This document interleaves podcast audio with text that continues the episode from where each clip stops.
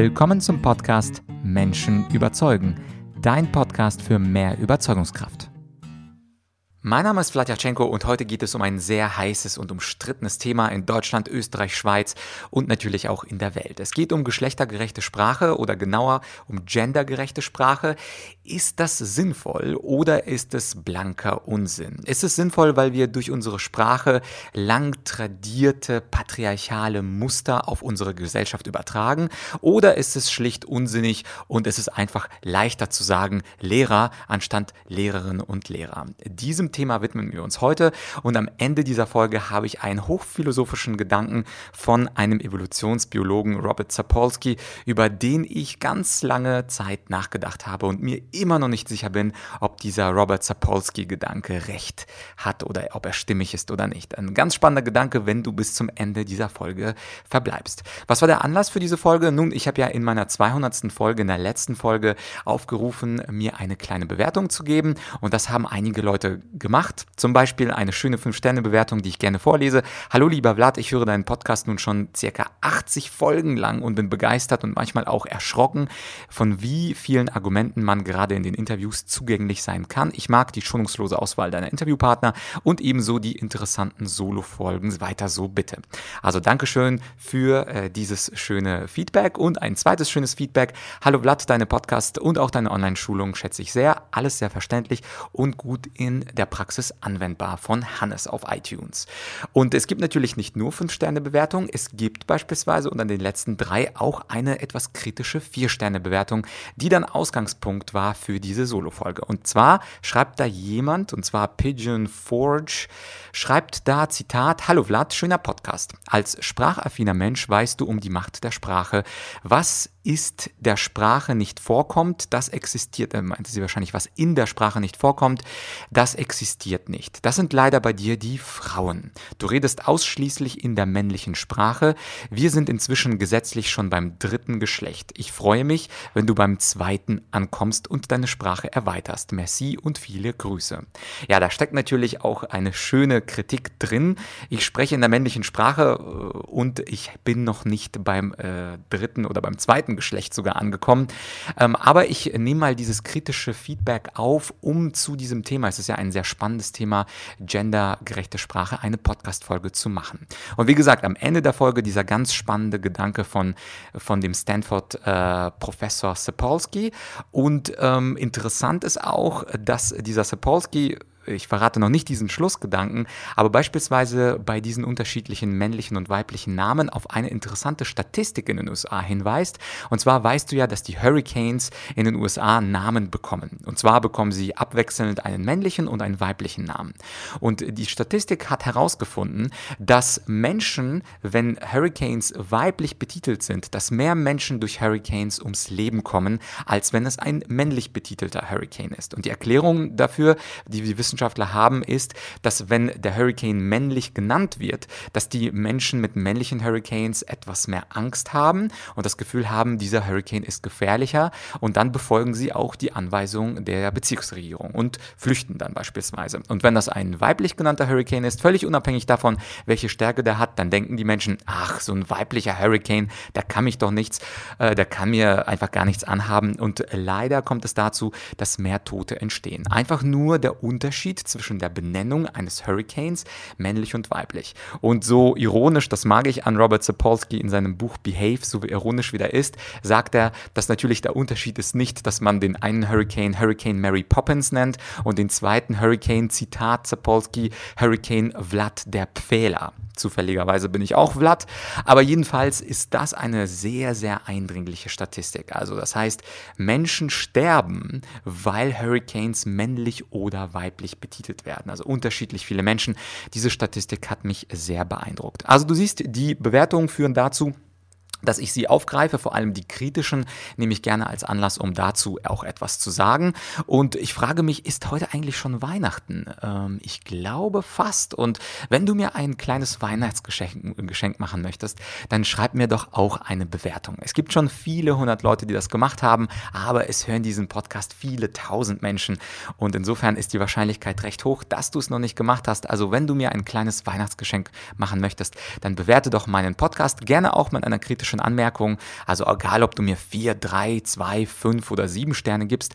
Hauptsache, es ist ein kleiner Satz an Rezension. Vielleicht kommt er dann auch vor in einer der nächsten Solo-Folgen und du inspirierst mich zu einer weiteren Solo-Folge. Du kannst auch übrigens einen Themenwunsch in die Rezension reinschreiben oder so, dass, wie das Pigeon Forge gemacht hat, einen indirekten Themenwunsch, in dem du mich ein bisschen kritisierst, was völlig in Ordnung ist. Gut, dann kommen wir jetzt zum Thema selbst. Ähm, nachdem ich ja von dir das Weihnachtsgeschenk wahrscheinlich bald erhalten werde, geht es jetzt um die geschlechtergerechte Sprache. Und zwar geschlechtergerecht auch das ist nicht so richtig geschlechtergerecht, denn es gibt ja diesen biologischen Unterschied zwischen Geschlecht, das ist das biologische Geschlecht, was wir vom Körper haben, und es gibt das soziale Geschlecht, das Gender.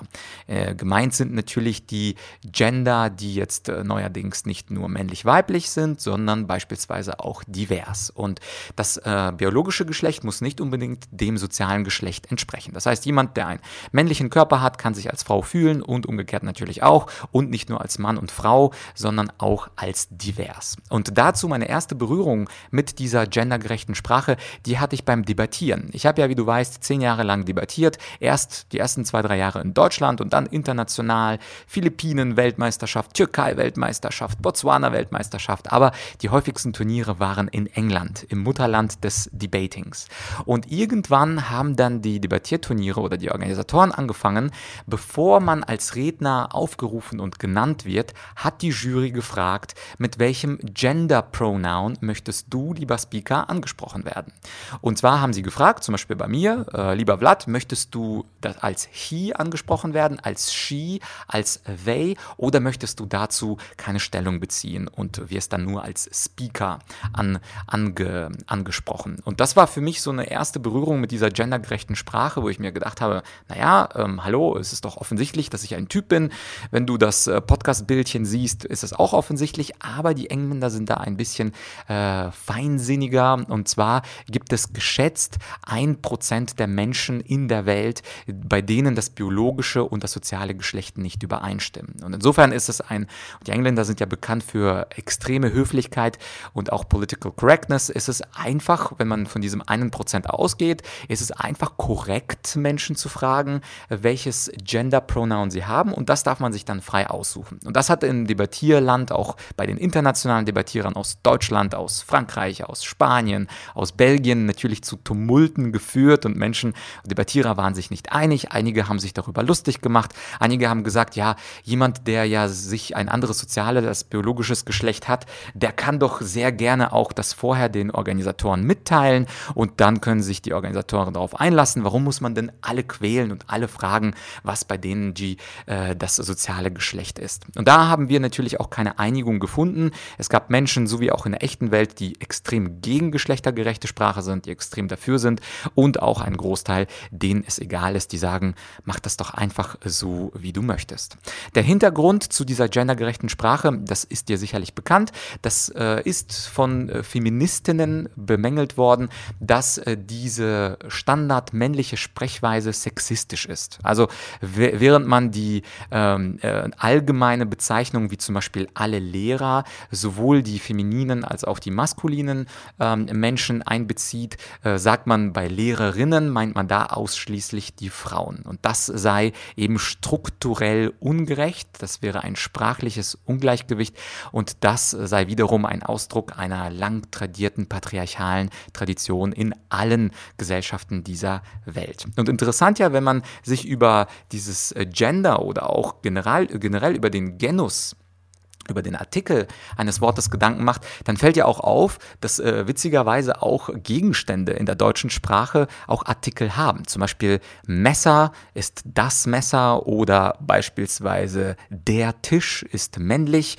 oder die Gabel ist weiblich. Und dann kann man sich fragen, ja, ist das Messer jetzt radikal und brutal und, und deswegen ist es männlich oder was ist mit der Gabel? Klingt ja auch nicht sehr weiblich, aber was hat das denn mit diesen Geschlechtern auf sich? Noch komplexer wird es dann dann, wenn man sich andere Sprachen anschaut. Zum Beispiel das Wort Tomate ist auf Deutsch weiblich, die Tomate. Und auf, Engl auf, äh, auf Englisch Tomato hat es überhaupt gar kein Geschlecht. Und auf Russisch, in meiner Muttersprache, ist Pomidor männlich. Und äh, insofern ist die Tomate weiblich im Deutschen, aber muss sie wirklich weiblich sein? Im Russischen ist sie eben männlich und im Englischen hat sie gar keinen Genus. Also alles sehr kompliziert. Und auch äh, das Interessante, als ich Deutsch gelernt habe, als ich mit 10 nach Deutschland gekommen bin, da gab es natürlich auch für äh, viele Dinge sinnvolle äh, sinnvollen Genus, wie zum Beispiel der Mann, die Frau, aber zum Beispiel das Mädchen. Das war dann sachlich und da habe ich auch gedacht, es ist nicht ein bisschen unfair, äh, wenn die äh, Mädchen sächlich sind und der Junge ist aber dann doch männlich. Und da gibt es schon natürlich ein gewisses Ungleichgewicht in der Sprache, was jetzt noch natürlich noch äh, komplizierter äh, ist durch da die Einführung der dritten Geschlechtsoption divers. Und man könnte natürlich auch ähm, sich fragen, was ist denn mit so althergebrachten Formeln wie der Begrüßungsformel sehr gerne geehrte Damen und Herren. Da könnte man sich als Mann auch fragen, ist das nicht ein bisschen äh, diskriminierend, dass immer die Damen zuerst ne, genannt werden? Warum nicht sehr geehrte Herren und Damen? Äh, da gibt es auch Menschen, die diese geschlechtergerechte Sprache etwas aufs Korn nehmen und ein bisschen ironisch damit umgehen. Äh, das kann man natürlich auch machen, aber letztlich haben sich, und du hörst diese Podcast-Folge ja auch, um eine Lösung zu oder eine Antwort von mir zu bekommen, letztlich haben sich jetzt in dem politischen Mainstream zwei Lösungen für äh, diese geschlechtergerechte Sprache herausdestilliert, und zwar die Sichtbarmachung der beiden Geschlechter, indem man also zweigeschlechtlich immer formuliert. Das hörst du ganz häufig auch in den Nachrichten, wo man oder in, in Zeitungen, wo man beide Geschlechter ausdrücklich nennt, zum Beispiel Lehrerin und Lehrer Lehrer, Mitarbeiterinnen und Mitarbeiter. In der Schriftsprache äh, kann man diese Zweigeschlechtlichkeit auch durch einen ähm, Strich kenntlich machen, also Lehrer slash innen oder auch durch die große Schreibweise des Is, Lehrerinnen. Und äh, da gibt es aber wiederum das Problem, wie ähm, löst man das Divers-Problem, wenn Menschen also nicht sich dem männlichen und dem äh, weiblichen hinzugehörig fühlen. Dazu sogleich. Es gibt auch eine zweite äh, Lösung der Sichtbarmachung, dass du beide Geschlechter sichtbar machst durch einen Stern und in der Aussprache durch eine sogenannte Genderpause. Und zwar sagst du dann LehrerInnen. Also du, du hältst ganz kurz innen und sagst MitarbeiterInnen. Und durch diese Mini-Pause, man nennt sie Genderpause, damit machst du halt deutlich, dass du beide Geschlechter meinst, also sowohl die männlichen Lehrer als auch die weiblichen Lehrer. Aber da hast du wiederum das Problem mit dem dritten Geschlecht. Also abgesehen davon, dass man das komisch schreibt, entweder mit einem Slash oder einem Doppelpunkt oder einem Unterstrich, gibt es auch die Lösung der Neutralisierung. Das heißt, es ist etwas geschlechtlich Unbestimmtes. Bei äh, Lehrer und Lehrerinnen könnte man also zum Beispiel das Gerundium verwenden, Lehrende oder allgemeine Wörter wie Lehrpersonen oder Lehrkräfte. Damit bin ich also komplett neutral und diese Neutralisierung, also die, diese geschlechtliche Unterbestimmtheit, klingt jetzt ein bisschen kompliziert, aber letztlich durch das Gerundium kann man eben sagen, egal ob männlich, weiblich, divers, Lehrende oder Lehrpersonen, das bezieht sich dann auf alle möglichen diversen Geschlechter. Also ob sich jemand mit einem Geschlecht, mit zwei Geschlechtern, vielleicht sogar mit drei Geschlechtern identifiziert, das ist ja in der Zeit seit Judith Butler, die so die äh, eine der Philosophinnen und äh, Feministinnen, Sprachfeministinnen, eine der berühmteren geworden ist. Und auch das ganze Thema Gender Pronouns ins Rollen gebracht hat vor ein paar Jahrzehnten. Das ist auf jeden Fall etwas, was uns ja aufmerksam machen sollte, dass wir in der Sprache beide Formen meinen. Und jetzt komme ich nochmal zurück auf die Kritik ähm, in, der, äh, in der Rezension, die ganz am Anfang ich vorgelesen hatte, dass da ich kritisiert werde, dass ich in einer ausschließlich männlichen Sprache spreche. Das ist tatsächlich so, weil ich aus ähm, Einfachheit tatsächlich meistens die männliche Form benutze. Also beispielsweise, äh, wenn ich sage, ja, der Redner sollte dies und jenes machen. Damit meine ich natürlich auch die Rednerin und auch Redner, die sich jetzt nicht ähm, männlich oder weiblich zuordnen. Es ist natürlich sehr kompliziert. Auch diese Genderpause, das ist etwas, was für mich etwas umständlich ist und hölzern klingt. Also RednerInnen, das ist etwas, woran ich mich gewöhnen könnte, aber nicht gewöhnen mag. Aber natürlich ist es so, dass ich auch Frauen ähm, sehr schätze und auch diverse Speaker sehr schätze. Auf vielen Rhetorikwettbewerben wurde ich auch von Frauenteams und Frauen geschlagen. Ich hatte weniger Punkte als Frauen. Meine letzte Debattierpartnerin Melda war natürlich auch eine Frau. Also das heißt, ich diskriminiere Frauen keine, keineswegs, sondern es ist vielmehr so, dass ich einfach leicht und einfach sprechen möchte. Bei mir steht der Inhalt immer im Vordergrund und weil der Inhalt so im Vordergrund steht, konzentriere ich mich jetzt nicht auf Political Correctness, sondern ich füge in der männlichen Form auch andere bei. Wer das aber gerne machen möchte, für den stehen ja diese zwei Lösungswege äh, da. Also entweder man nennt immer beide Geschlechter oder man nennt eben mit der Genderpause implizit beide Geschlechter LehrerInnen oder man nimmt dann die Neutralisierung, also die Lehrenden. Und in der Praxis, also bei den Nachrichtensprechern, wie machen das andere? Äh, beispielsweise Klaus Kleber, der berühmte Nachrichtensprecher vom CDF, der bevorzugt Doppelnennungen. Dann gibt es andere, zum Beispiel Jo Schück, Mitmoderator des Kulturmagazins Aspekte, der hat angegeben, dass es beim ZDF ihm freisteht, ob er äh, den Genderstern mitspricht oder nicht. Äh, das ist also völlig wurscht. Und Talk Talkmaster Markus Lanz erklärte beispielsweise, dass er bewusst keine Gendersprache nutzt, aus welchen Gründen auch immer. Also jedenfalls ist es heute ein sehr umstrittenes Thema, aber es macht äh, durchaus doch einen Unterschied. Der eine Unterschied ist das, was wir alle denken, dass wir nämlich sagen, man könnte in der männlichen Form eine Diskriminierung vermuten, so beispielsweise auch die kritische Anmerkung in der Rezension. Und dann muss man sich eben, wie ich das jetzt auch tue, ein bisschen erklären, warum man beispielsweise die männliche Form benutzt. In meinem Fall Fall wegen der Einfachheit, weil ich mich auch auf den Inhalt fokussieren möchte und nicht auf Political Correctness. Und das steht bei mir im Vordergrund. Ja, und ähm, ich hatte dir am Anfang dieser Folge versprochen, dass ich dir einen sehr philosophischen, interessanten Gedanken von diesem äh, Robert Sapolsky nenne, dem Stanford-Professor Evolutionary Biologist, also Evolutionsbiologe. Ein sehr ironischer Typ, ein sehr spannender Typ. Und ich lese dir einfach diese, dieses Beispiel Beispiel vor. Es ist auf Englisch, er, kompliziert etwa, er formuliert etwas kompliziert, aber ich werde dir den Teil übersetzen und das hat mich sehr nachdenklich gestimmt über das Thema gendergerechte Sprache. Und zwar schreibt er folgendes, Zitat Sapolsky. Kids learn dichotomies in the absence of any ill intent. When a kindergarten teacher says Good morning, boys and girls. The kids are being taught that dividing the world that way is more meaningful than saying, Good morning, those of you who have lost a tooth and those of you who haven't. It's everywhere from she and he, meaning different things to those languages so taken with gender dichotomizing that inanimate subjects are given honorary Gonads. Und das ist ein bisschen kompliziert, aber was er hier interessanterweise anspricht, ist die Tatsache, dass Kinder beispielsweise beim Satz Guten Morgen, Jungs und Mädchen, Mädchen und Jungen, je nachdem wie er auch sagt, lernen die Kinder, dass die Welt eben aufgeteilt ist in diese Dichotomie männlich und weiblich. Und da sagt Zapolsky, dann lernen implizit die Kinder, dass es beispielsweise mehr Sinn macht, die Kinder in männlich und weiblich oder die Welt in männlich und weiblich aufzuteilen, als beispielsweise, wenn die Lehrerin sagen würde, guten Morgen, lieber Kinder, äh, und zwar diejenigen, die einen Zahn verloren haben und diejenigen, die keinen Zahn verloren haben. Oder und das ist jetzt mein eigenes Beispiel, guten Morgen, liebe Kinder mit kurzen Haaren und liebe Kinder mit langen Haaren. Oder letztes Beispiel, guten Morgen, Kinder mit braunen Augen, Kinder mit blauen Augen und Kinder mit grünen Augen.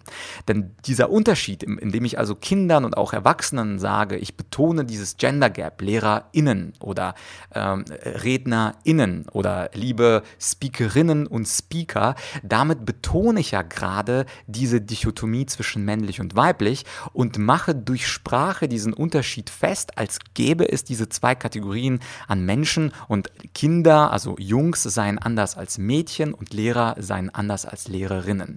Das heißt also ähm, an meine Rezensionsschreiberin und an alle von uns, die sich mit gendergerechter Sprache äh, beteiligen, man kann es auch zu gut meinen. Also der gute Vorsatz, diese Diskriminierung nicht einzuführen, das, das ist der äh, entscheidende Gedanke von Sapolsky.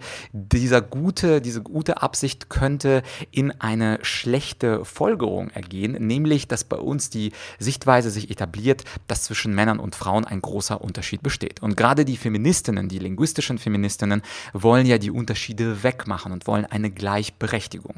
Und insofern erscheint mir der Gedanke, dass man jetzt diese Genderpause oder dass man dieses konstant äh, Lehrerinnen und Lehrer, diese Doppelnennung der zwei Geschlechter nennt, möglicherweise auch kontraproduktiv zu sein, weil wir dadurch sprachlich eben Unterschiede festmachen, als seien Lehrerinnen ganz anders von der Qualität als Lehrer oder Speakerinnen und Speaker. Insofern äh, ist das auch wiederum ein Argument, ein sehr elaboriertes philosophisches Argument dafür, dass man keine gendergerechte Sprache benutzt, weil man möglicherweise dadurch leider den guten Wunsch umkehrt und unglücklicherweise ist es dann so, ähm, dass Menschen eher auf die Unterschiede zwischen Männern und Frauen achten werden, als auch auf die Gemeinsamkeiten. Das fand ich ein sehr philosophischer, ein komplizierter Gedanke. So habe ich das noch nie gehört. Wie gesagt, meine erste Berührung war mit dem Thema äh, bei den Gender Pronouns im England beim Debattieren. Damals kam es mir auch etwas komisch vor. Ich habe trotzdem mitgemacht, weil ich wusste, dass auch in der Debattierszene ein paar Menschen divers sind und die diese Politik schätzen. Und wenn es diese Menschen gibt, dann wollte ich natürlich auch nicht ausscheren.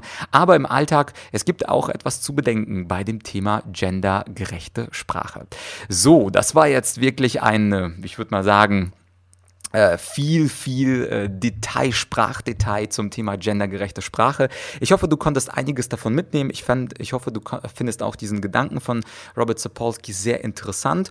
Und äh, du siehst auch, wenn du interessante Rezensionen schreibst, dann widme ich äh, mich gerne diesen Themen. Es muss also nicht Lobgesang sein immer, sondern es kann auch was Kritisches, was Interessantes sein. Das ist ja ein Kanal, wo ich die Kontroverse liebe. Das habe ich schon in der 200. Folge gesagt. Insofern, wenn du du was Kontroverses hast, äh, gerne auch ähm, irgendwelche Fehler, auf die du mich hinweist oder irgendwelche heißen Themen, da kannst du mir immer schreiben an podcast.argumentorik.com. Ja, das war es also für heute mit der Solo-Folge Gender. Ich hoffe, du machst mir dieses schöne Weihnachtsgeschenk und selbst wenn du keine Kritik hast, schreibst du mir einfach, dass du meinen Podcast magst. Damit hilfst du dem Podcast auch weiter nach oben in den Charts zu klettern. Ich freue mich, wie gesagt, dass ich Top 10 Karriere bin, aber es wäre schön, wenn wir auch in der Wirtschaftskategorie Top 10 wären. Also danke Danke dafür auch, dass du den Podcast weiterempfiehlst. Und falls du in deinem Freundeskreis jemanden kennst, dann würde ich sagen, teile doch diese Folge mit diesem Menschen mit dem du dich vielleicht über gendergerechte Sprache schon gestritten und unterhalten hast. Vielleicht findet er meine Ausführung auch sehr interessant. Jetzt habe ich ja 20 Minuten dazu gesprochen. Ich glaube, das ist auch ein Thema, was uns die nächsten 10, 20, 30 Jahre noch beschäftigen wird. Und vielleicht findet auch dein Freund, deine Freundin, dein Kollege, dein Chef oder deine Chefin diese äh, Punkte sehr interessant. Übrigens bei meinem letzten Buch, Fünf Rollen einer Führungskraft, habe ich mich äh, bemüht, immer das Wort Führungskraft, die Führungskraft zu nutzen, die ja gender gendergerecht ist, weil die Führungskraft bezieht sich ja auf alle Männer, Frauen und diverse Menschen.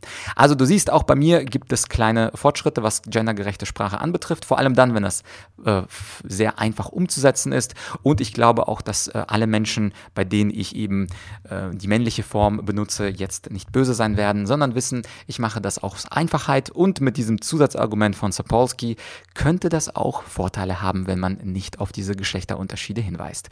Das war es also für heute heute. Teile diese Folge mit Freunden und Kollegen. Äh, teile diesen Podcast auch gerne in Social Media und danke im Voraus für das Weihnachtsgeschenk, für die Rezension auf iTunes oder auf Spotify. Wir hören uns in ein paar Tagen wieder, wahrscheinlich mit einem Interview. Bis bald, dein